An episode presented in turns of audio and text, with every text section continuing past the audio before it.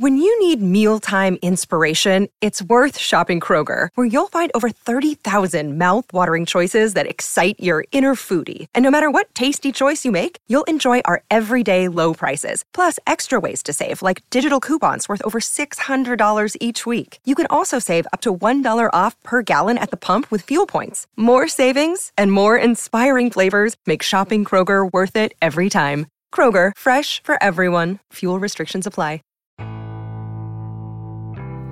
交互设计和新媒体，每种体验都值得认真琢磨。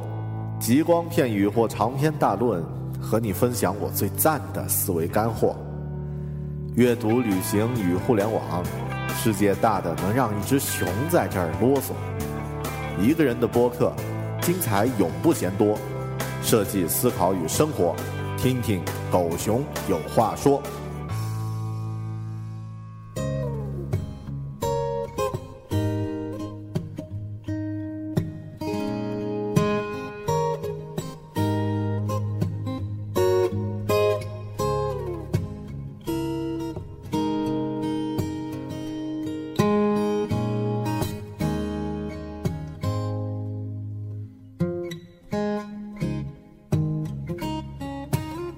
大家好，欢迎收听聚焦设计思考与生活的独立播客《狗熊有话说》（Bell Talk）。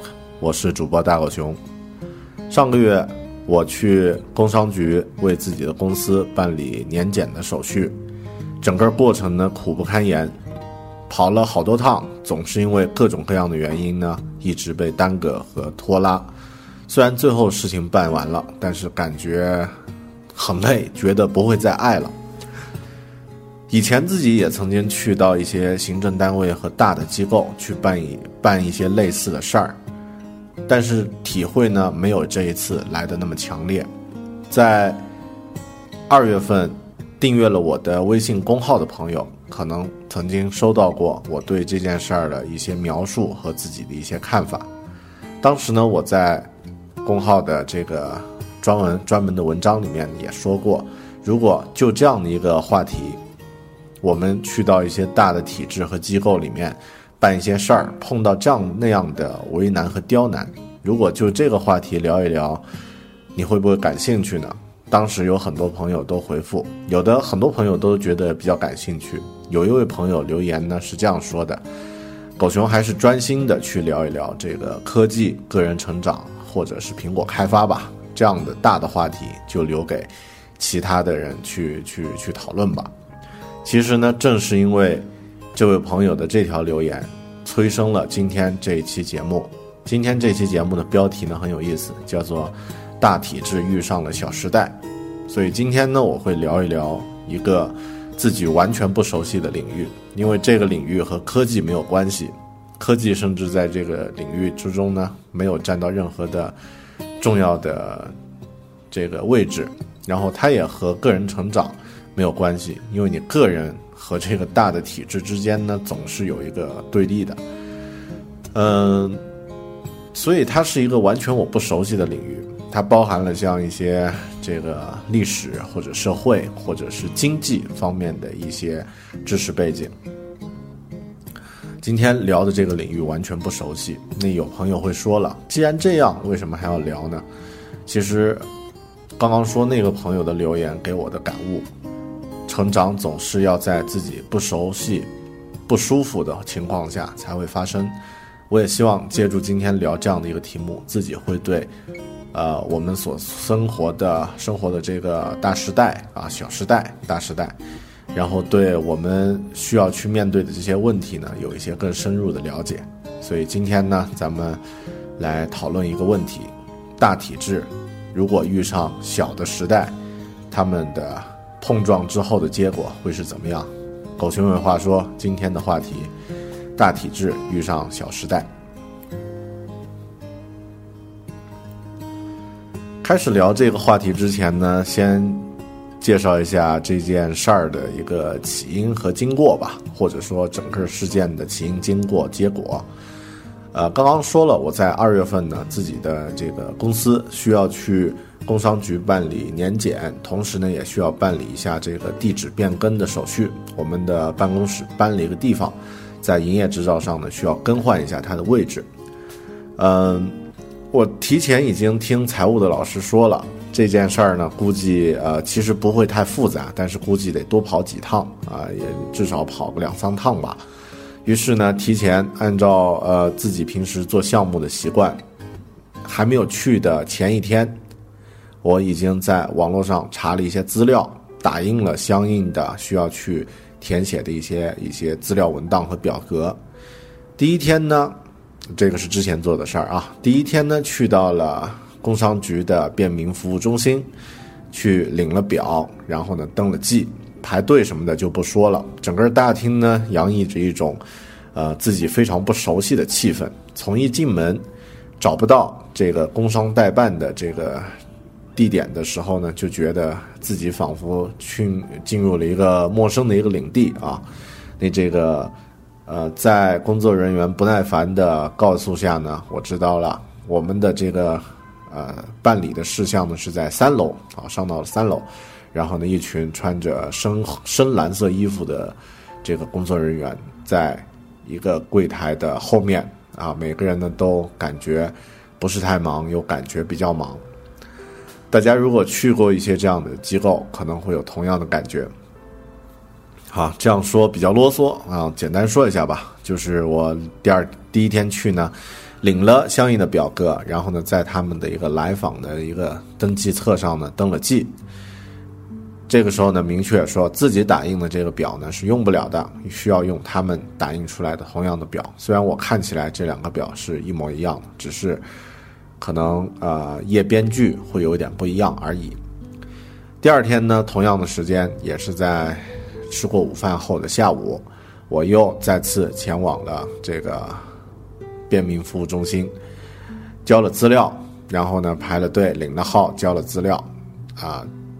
那个叫号的过程其实和银行的排队叫号很像啊，我估计他们也是互相学习。交了资料之后呢，审核的工作人员一看说公司章程的格式不对，需要修改内容。然后呢，他大概说了一下需要怎么去修改章程呢？啊，你们公司章程你们有吗？哈，那就这样说了一句话。于是呢，我也不敢再说什么，就重新去修改自己的公司章程的内容。这是第二天，好跑了一趟。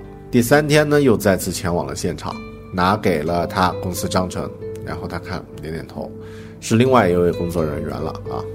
哎，好像同好像是同一位啊，同一位工作人员。然后又拿了一份资料给他的时候，他看到说，哎，你这个租房合同的地址信息和房产证的这个标准信息呢，不是严格一致的啊，让我去改房产证。自己怎么去改房产证啊？大家想一想，你想想这个场景容不容易实现？啊，于是呢变通一下，我就去重新改了一下租房合同啊。所以第三天呢，这这个这个单子这个事儿呢又泡汤了。这已经过去三天了，第四天我重新再前往了这个便民服务中心，所有的表给拿拿给他，点点头。最后一份表收到的时候呢，是我们的这个。呃，股东签的一份协议，啊，看到了说签字的笔，签字的这个字迹不不是不能是圆珠笔，必须是黑色的碳素笔，啊，我签字的那个那个笔呢是略有一点棕色的这个碳素笔，说不行，好，你这份签字作废，重新回去再改。好的，第五天，呃，我再次在同样的时间前往了便民服务中心。前半段呢还算比较顺利，然后最后说 OK 了，你就等着拿新打印的这个营业执照吧。啊，那总算觉得这件事儿办得快完了。正要拿的时候呢，办理的人员呢接到了一个电话，说安排他们上楼开会，开会之后呢，呃，再接着办相应的事儿。然后呢，他就通知我说我们要上楼开个会，你要不就明天再来，或者下周再来。当时已经是周五了。你要不就下周再来吧，或者是在这儿等我一下也可以。我说那我还是在这儿等您吧。您大概什么时候完？他说大概这个半个小时多多一点儿。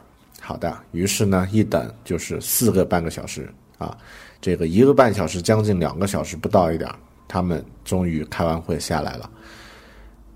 呃，好像是等了两个多小时啊！我记得我看了一部电影，然后把手机剩余的电量全部刷完，呃，这位奶奶才下了楼。我终于拿到了自己公司的新的营业执照。整个过程呢，持续了一周时间，只是更改了上面的一个地址而已。这件事儿完了以后，我特别佩服我们的财务老师，每天。随时都需要和这群爷爷奶奶们打交道，需要极大的心理素质和这个办事儿的能力啊。这件事儿结束之后呢，我自己写了一个当时的博客啊，就是也在微信上和大家发过，这里拿出来念一下吧。我说这个呃，我们在听《动物相对论》或者是《逻辑思维》这样的节目的时候呢，都会觉得互联网的新时代已经到来了。但是，一去到像便民服务中心这样的地方时，状态瞬间被拉回二十年前。你甚至会觉得疑惑：是自己走得太快，还是这帮人的状态基本是已经定格了？我觉得时代的大转弯就在前面。看看前十年和现在，变化已经像是科幻。接下来的十年变化会更快，所以不存在自己走得太快的问题。当然，也不用担心有人跟不上时代的车轮。每个时代的跃迁，总会有人被扔下或是抛弃的，这是我当时的一个心得。然后当时呢，我一直用一个比喻，说自己这一次去工商局办事儿，就像去这个玩 RPG 游戏去闯关一样的，去攻打半兽人的巢穴。呃，一共攻打了五次啊，每前四天呢死完了以后呢，就在村子里重新复活。然后呢，被各种虽然看起来是正当，但是却被却是十分抓狂的理由呢被驳回，啊，在第五天呢，终于把怪打死了，拿到了那一张纸，那一张修改了地址的营业执照。其实具体办事儿的人呢也不容易啊，但是这个话题我们稍后再说。这个是整个我去工商局办理这样的一个简单的。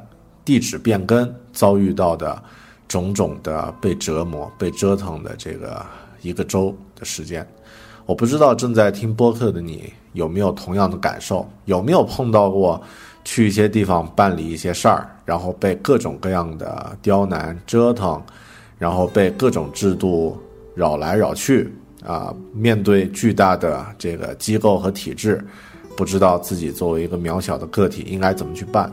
肯定你也会有有过同样的这个经历，也有过同样的愤怒，甚至有过同样的疑惑。为什么会有这样反人类的官僚制度和大的体制存在呢？接下来就要来聊一聊这件事儿的前因后果。作为一个科技呃爱好者，狗熊呢没有这方面的经历，没有这方面的经验，但是我们有这个。搜索能力，所以我上网找了一下这件事儿的这个来源呢。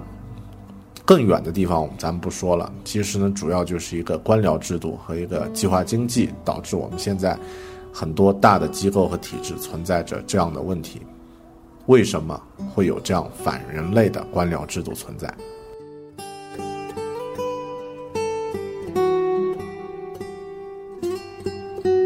刚刚提出这个问题，实际上，啊，它的原因啊，导致我们面对这种大的机构和体制，呃，求告无门，无从下手呢。其实基本的原因有两个：官僚制和计划经济。官僚官僚制呢，这个在英语里面呢叫做 bureaucracy，bureaucracy，又称科层制，它实际上是一种。这个非常理性的管理组织的结构，基本职能呢就是执行决策者的这个经过任命产生的官员，然后构成一个大的组织。它必须遵循一套特定的规则和秩序，有着明确的权威登记，权责呢自上而下传递。大规模正式组织的兴起被称为官僚科层化，这个是它的一个定义。这句话翻译过来特别的枯啊，这个特别枯燥。翻译一下的话，就是我们现在面对的很多这种大的体制和机构呢，它都是用，呃，之前形成的这个官僚制，就是 bureaucracy 这样的一种这个管理的行政管理的一套体系来构建的。基本的规则呢，就是自上而下，然后呢，呃，权威呢是从上而下而传递这样的一种这样的一种制度。它其实有一些特征啊，比如说像专业分工，不同的这个岗位分工特别明确，一些一些这个部门和部门之间呢是不能跨专业进行这个工作的啊，那这个是它的一个一个特点。另外呢，它层级体制，这个呃层和层之间呢一定是这个严格规范的，然后呢不能越级进行汇报，也不能。越级进行管理和惩罚，这个呢是它的一个特点。第三呢，依法行政啊，那就是遵照一个严格规定的制度，制度没有规定的呢就不能去做，制度规定的呢严格按照制度去做。另外呢，这个非人性化，啊，这个这里不是褒义词，也不是贬义词，而是指这个工作人员呢必须去除人性，比如说人情啊，这个同情呀。这个憎恨呀，这样的一些情绪的影响，严格的按照制度去，去这个进行自己的这个权责范围内的工作。另外呢，是这个量才用人，啊，这个是根据个人的才能去使用去任命。第四呢，是这个啊，最后呢是这个有一个永业化的倾向。什么叫永业化呢？就是如果你不犯错，永远都在这样的一个岗位或者这个呃职务上。啊，不会更换你的工作位置。其实我们现在或者说传统的一些这个价值观念呢，经常会受到这样的一种大的制度影响。比如说我们，呃，以前我在的公司，老板经常强调不能越级汇报，不能越级这个管理，不要让员工有什么问题，他是董事长嘛，就直接向他汇报。这个是我们经常听到的，但是在现在似乎很少了。现在你经常看到或者听到的。啊，这个媒体报道呢，都是一种互联网的公司扁平化管理啊，有问题，比如说小米公司有问题，呃，员工发现问题，直接就向这个老总雷军汇报，就类似这样的这个事情呢，反而现在经常会听得到。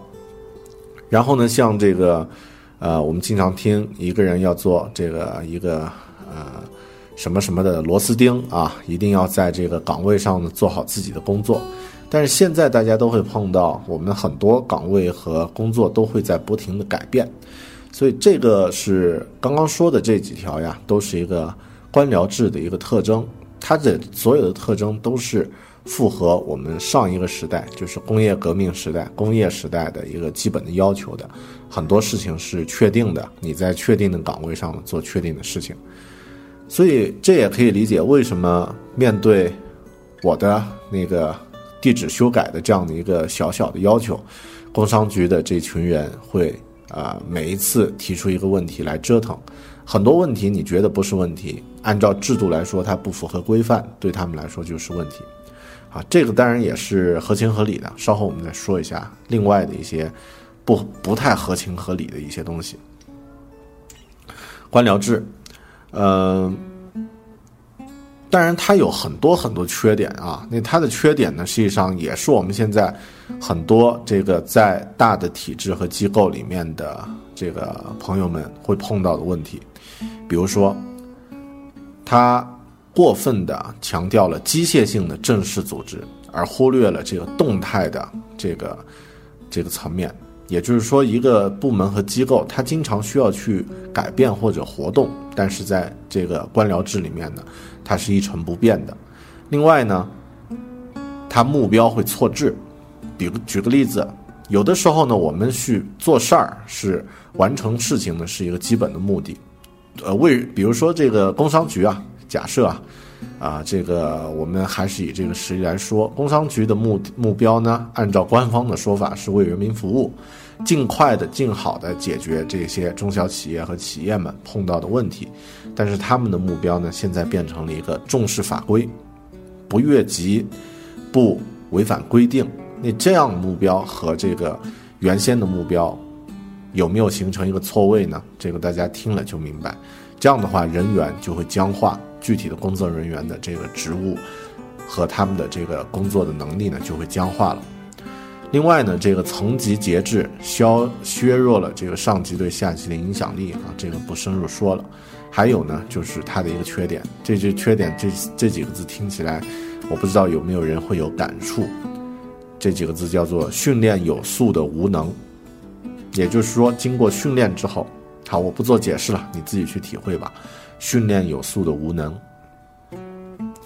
另外呢，第五个缺点。永业化的这种倾向呢，也使在其中工作的人员呢丧失斗志。还有呢，就是呃，其他的一些缺点就不详细再说了。这个就是呃，导致有这种反人类的各种大体制啊，让你个人在其中深陷其中绕不出来的一个巨大的迷宫。其中的一个大迷宫就是叫做官僚制。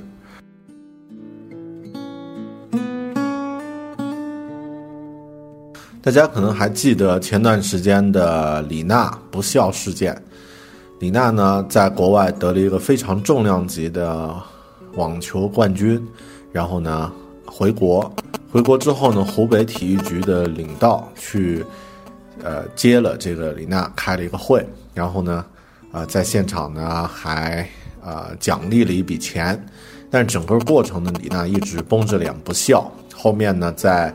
网络上呢也引起热议。当时这个湖北的这个领导呢，且不说这个呃李娜对不对，或者这位领导对不对，他的一些言言论和一些行为呢，实际上就非常是具备这个官僚制度的呃工作人员官官僚制度体系里面的人的思维方式。他的这个去去接李娜这件事儿，其实我们以一个呃。普通人的角度去想一想，刚刚获得了一个大的一个比赛的冠军，然后人非常的兴奋，又经过了那么长距离的一个旅途飞行回国，应该是特别累了。然后这个时候，作为人特别想做的事情是什么呢？就是回家好好的休息一下，和家人团聚一下，至少也应该去这个。呃，一个相对安静的空间，自己休整一下，再面对这个媒体和呃其他的更多的人。然后这个时候呢，是直接从机场把他接到了这个新闻发布会现场。呃，可以想象一下这个李娜当时的感觉。嗯，其实这个也说明呃官僚制度的人人情化哈，就刚刚说的无人情化这个特点。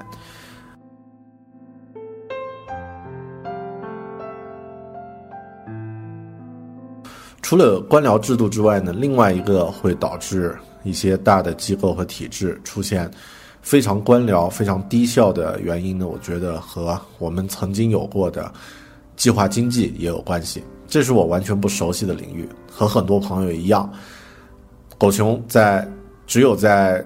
中学的思想政治课的时候呢，才接触过一些像市场经济、计划经济这样的专有名词。后面自己没有专门去看的话，以后可能再也不会接触到了。呃，关于计划经济，我了解的并不太多。简单说，就是它由呃政府来决定啊生产什么、怎么样生产、为谁生产这样的基本问题，由政府来决定。它也有它的好处啊，就不容易受到经济周期的波动。然后呢，很多东西都是确定的，然后呢，也不会出现像通货膨胀这样的问题，啊，一些这个市场因素的短期波动呢，也不会影响。但是它的负面的东西呢，就特别多。其实就我感触就特别深啊，也不是说特别多了，感触就特别深。有些什么样的负面问题呢？有些什么样的缺陷呢？它有资源分配没有效率。这样的一个缺陷，它缺乏积极进取的诱因。另外呢，市场经济扼杀个人自由，还有它会导致不公平和腐败现象的出现。最后呢，它会导致均贫现象，也就是要穷大家一起穷啊。就是为什么我们的一些这个好像全民实行计划经济的国家都会特别穷，古巴、朝鲜、缅甸。都还在执行计划经济，他们都特别的，至少经济啊不是特别好。刚刚听到计划经济的这样的一些缺陷的时候，我不知道你会不会有一些感触？好像我们在一些稳定的、确定的一些大机构里面，或者是一些大的单位里面工作，也会碰到同样的问题啊，也会碰到很多事儿，这个走流程非常没有效率，也会碰到这个，呃，个人没有自己去积极进取的这个呃这个诱因啊，不会说有一个很好的激励机制让你去往前走。另外呢，会扼杀个人自由。你有创意、有想法，必须严格的按照公司的一些规章制度来进行。还有呢，就是说腐败呀，还有不均不呃，就是均平这样的一些情况，可能很多单位中的人都会有似曾相识的感觉。其实这个呢，也正是我觉得，做就我个人的观点，官僚制和计划经济会导致了我们现在的。啊，一些这个单位还会受到这样的一种思维方式的影响，而这样的思维方式呢，实际上就是官僚制和计划经济的这种思维方式呢，已经是上一个时代的残余了，已经是工业时代的残余了。人呢，我觉得必须要用一种制度，或者说要用一些体制，要用一些概念，来把这个世界简化。简化之后呢，你才可以更好的理解和管理它。古代的人无法解释一些现象，就用一些神话或者是一些这个迷信来解释。后期呢，这个我们有了所谓的一些科学和一些东西，我们用这样的一些理性的东西来解释。但是到现在这个时代呢，我们似乎又重新变到了另外的一种世界中，整个世界呢又从一个确定性居中的。居主要位置的一个世界变到了一个不确定的一个世界。我们现在正在进入到一个非常陌生的一个，如果是航海的话，进入到了一个非常陌生的海域。所以，像制度这种其实是比较简化的一种方式，大的体制这样的一种方式呢，会面临巨大的危机。为什么呢？怎么来解决呢？咱们接下来再来聊这个话题。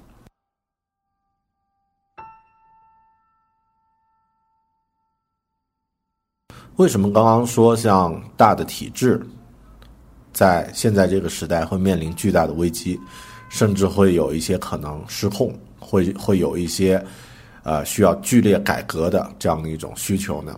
其实，就我的个人的理解呢，我们现在正处在一个时代的拐点，有两个重要的原因。第一个原因，整个世界正正在从一个确定性的世界。往一个不确定的这个世界去改变，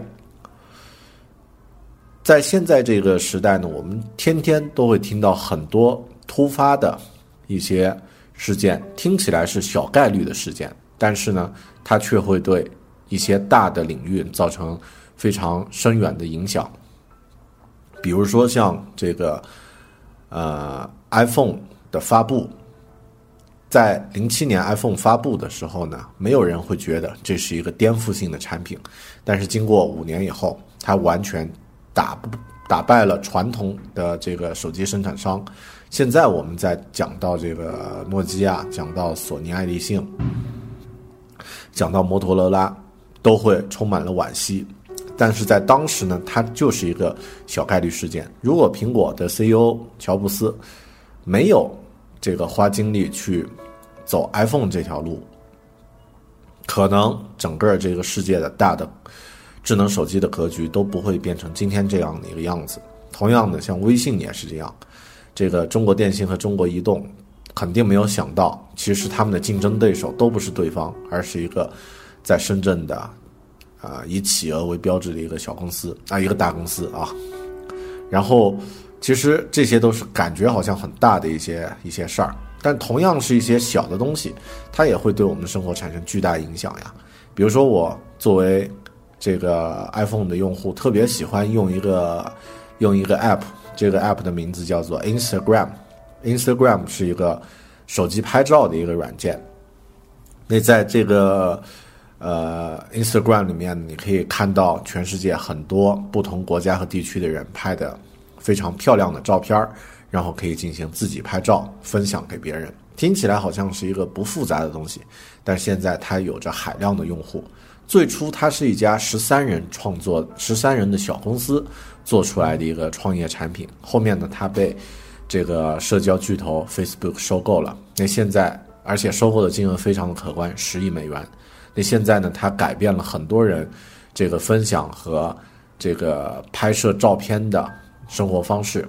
也就是说，它改变了很多很多人的习惯，而且是全球化的一个一个改变。那这样的一种，这个可以说叫做黑天鹅这样的一种小概小概率的事件，在以往似乎是也似乎也有，但是没有在今天这个时代那么多。我们今天呢，很整个世界很多确定的东西都在变得不太确定了。而大的体制、大的制度，它解决的是一个确定性的问题，就是说它是需要很多事情是确定的。比如说，呃，我去给自己的微信公号申请这个呃认证的时候呀，然后呢需要去填分类表嘛，这个大家都知道。包括你有的时候填个人的一些注册信息，都会说你自己是从事什么行业啊。如果你是在一个机构单位里面，你填的内容。就查一查你们的公司是做什么的就行了。你是一家制药公司，你就查制药制药公司这个医疗行业；如果你是一家这个报社，你就填你的单位是媒体。但是像一些行业，比如说我们做这个 App 应用开发，这个属于互联网行业吧？但偶尔我们也做这个，呃，我我在学校也教课，你个人的身份怎么去填呢？然后另外，比如说像播客，这个属于新媒体，属于自媒体，它属于媒体吗？属于媒体，在传统的媒体领域里面，它选择什么样的媒体呢？是杂志、报刊，还是网络媒体，还是什么？还是移动媒体？所以这些实际上都面临很多的这个不确定性。整个世界呢，正在从一个确定的这个领域。变到啊，或者说这个航航向一个不确定的海域，那我们这个这一代人呢，有幸要经历这样的一个时代的改变，这个是第一个大的原因。所以大的机构会面临巨大的这个危机，因为它是在确定性的这个领域中产生的一套机制。另外呢，是第二个原因，就是现在我们的这个世界的生产力啊，已经被释放的比较大了，或者说。已经不像以往一样，个人呢被生产力的这个呃发展所束缚。现在的世界的生产力已经可以让我们个体比较自由的去选择自己喜欢的生活方式了。呃，这个例子其实说起来也特别简单。古代的人在二十多岁求温饱，这个只要能吃得饱饭就是幸福。到了我们的这个父母那一代。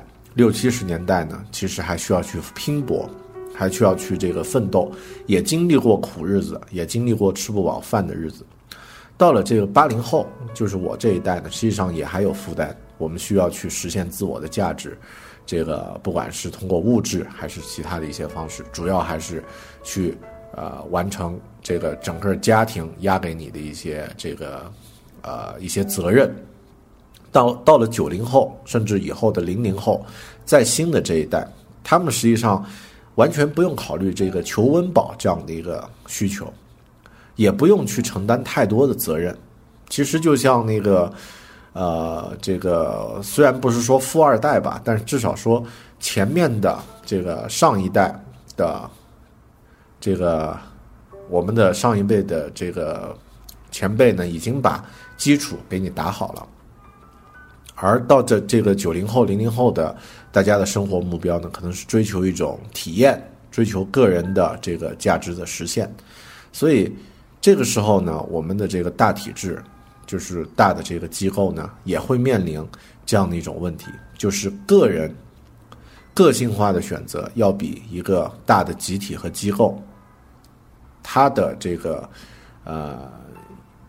诱惑点吧，或者说它的这个吸引力会更大的时候，那大的机构接下来应该怎么去发展，也是一个重要的问题。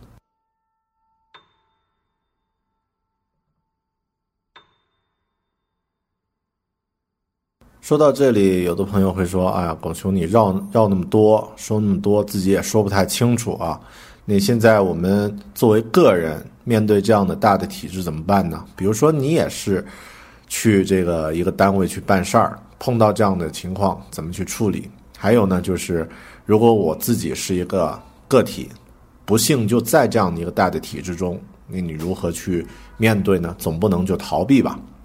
的确，我这个今天其实要说的重点就在接下来这个环节。呃，开始这个环节之前，先说一个有趣的东西，或者说先说一个笑话。唐僧师徒一行九九八十一难，终于见到了如来佛祖，去求真经。然后如来佛就是问：“你们带 U 盘了吗？”唐僧师徒摇摇头。移动硬盘呢？又摇摇头。iPad 也行啊。啊，还是摇摇头。如来就叹了一口气，说：“您那你们原路回去吧，我用 QQ 传给你们。”唐僧师徒摇摇头。靠！早知道加你 QQ 就行了，我们还走那么远干嘛？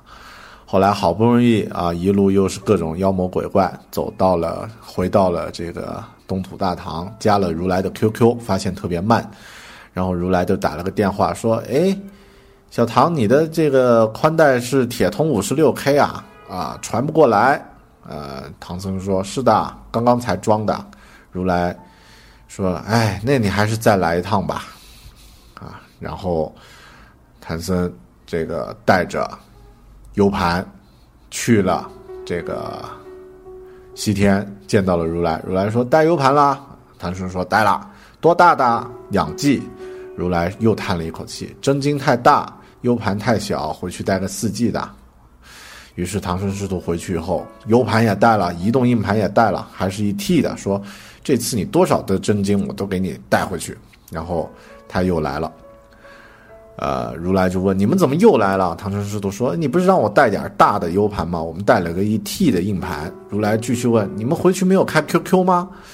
唐僧师徒：“我们回去以后直接买了硬盘就过来呀。”如来叹了一口气说：“我给你们在 QQ 上留了言，经书已经放在我的服务器了，你们随便下载就可以了。”于是晕得要死的师徒又回去打开了如来的服务器下载，发现木服务器中了木马，下不了。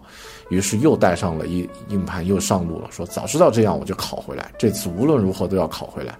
然后去到了，去到了这个西天。如来说带纸了没？呃，唐僧摇摇头说这次服务器中了木马，经电子版的经书都毁了，你们还是手抄一份吧。好吧，他们又回去买好了纸，带好硬盘，加了用 QQ 给如来发了信息确认，再次去了这个西天。然后为了防止如呃，为了防止有变啊，唐僧先说木马破解了没？如来摇摇头没。唐僧说：“那我们可以抄了吗？”可以了。唐僧师徒花了十年时间把经书抄好，准备去跟如来告别。告别的时候，唐僧说：“我们花了十年把经书抄好了，现在跟佛祖告别，要回东土大唐。”如来说：“我们有复印机，你干嘛不用呢？”唐僧就说：“悟空，削他！”打死算我的，这就是体制。这是网络上传的特别的广的一个笑话。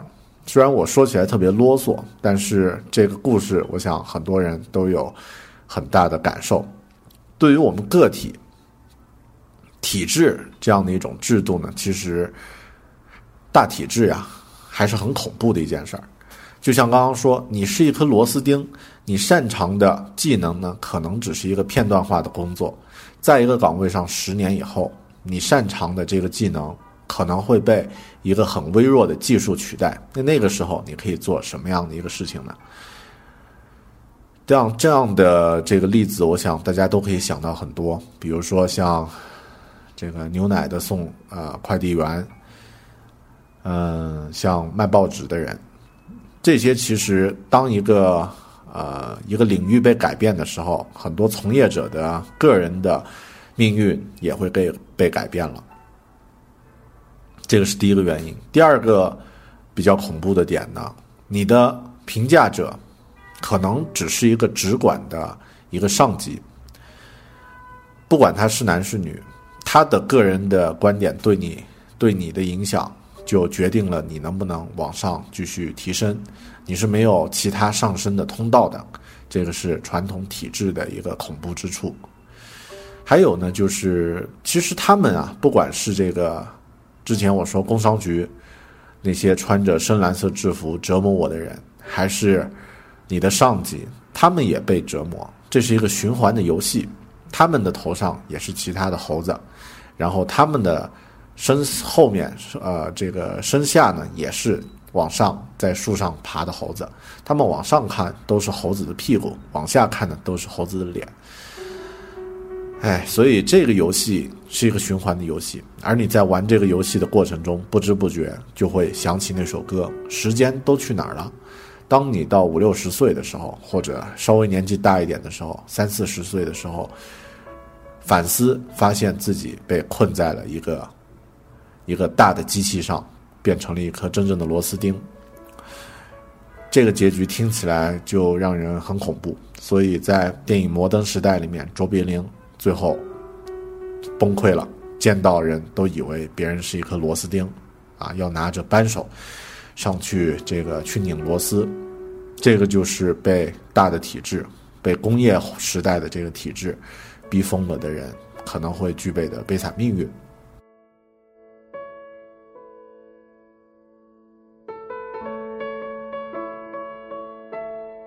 那我们个体就没有破招就没有解决的办法吗？啊？其实还是有一些，我个人有一些建议，然后呢，网络上也有一些高手提出来的一些解决方法。呃，我自己的建议实际上就是活出自己的活法。如果你没有进入体制，现在还在这个学校或者是还在这个小的企业里面打工，可以把自己的目光看远一点。具体怎么看呢？建议大家去听一听逻辑思维，那这个。啊，其中呢提到了很多观点，我在这儿呢就不再赘述了。其次呢，就是如果你已经在一个体制里面，如果你已经在一个大的单位中呢，呃，除了完成单位的例行分配的工作之外呢，可以适当的提升一点自己的能力，多一些自己的个人寄托。呃，举个例子吧，比如说像这个写作啊，莫言。得诺贝尔文学奖的咱们的这个作家诺言，其实他也算体制里面的，但是他在做自己喜欢的事情，而且做的还特别的好。那实际上，这个不论他在不在体制里面，他在做的这件事情对他而言是有价值的。如果你也在一个单位、单位和这个体制中呢，最好去找一找自己真正喜欢做的事情是什么。只要你。愿意去在这方面努力，你的价值就会慢慢被体现出来。然后包括像这个，也有一些人，他可能工作的这个岗位和他的爱好没有关系，那也可以啊。那你也可以在业余时间，我们说这个公务员啊，或者是这个单位里特别忙，总不会忙的连一点个人的时间都没有吧？你也可以在自己的业余时间做点自己喜欢的事情，就像。呃，那一部明朝那些事儿，煌煌巨著，那么厚那么大的一套丛书，其实也就是一个叫做当年明月的公务员在业余时间写出来的一部这个呃个人的爱好。最后呢，它形成了一套煌煌巨著。如果你你也有这样坚持的决心，你也可以的。还有呢，就是刚刚因为我也提到了啊，逻逻辑思维。他的主播罗振宇罗老师提出来的 U 盘化生存，呃，其实有点像佣兵的模式，就提倡这个个人呢，在现在这个时代，应该自带信息，不装系统，随时扒查，随时查啊，插拔，自由协作啊，狗熊的普通话啊，自己吐个槽，自带信息，不装系统，随时插拔，自由协作，具体什么意思啊？大家上网找一找，我在这儿也不再赘述。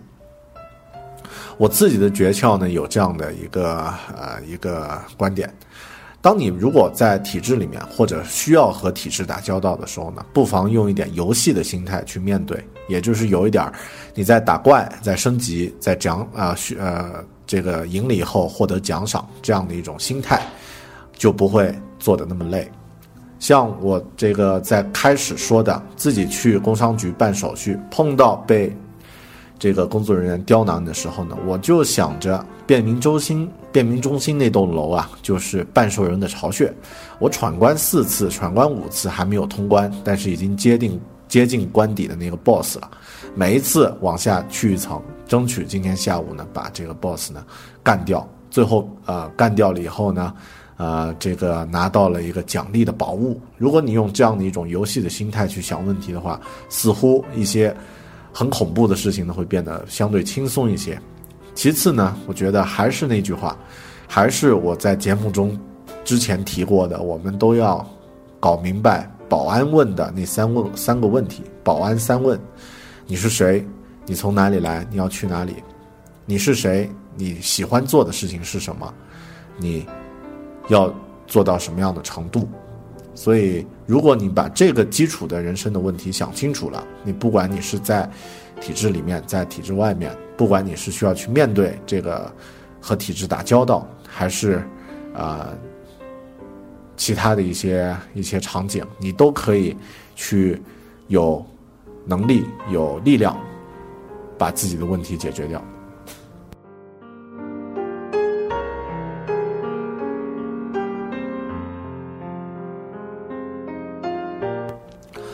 好的，今天咱们聊了一个非常枯燥，或者说话题非常难以驾驭的一个问题，一个话题。大体制遇上小时代，怎么去解决？怎么去面对？我不知道我说的清楚没有啊？就像我在节目里面几次三番几次一直在强调，这个是我不熟悉的领域。其实也是潜台词，就是说，如果你听了这期节目有一些感受呀，或者是有一些高见呢，记得和狗熊分享。然后呢，如果觉得狗熊说的不对的话呢，记得咱们互动一下，通过微信就好了，在微信中搜索“狗熊有话说”，可以和我直接互动。好的，咱们今天这期节目就到这里，谢谢大家，谢谢你，咱们下期再见，拜拜。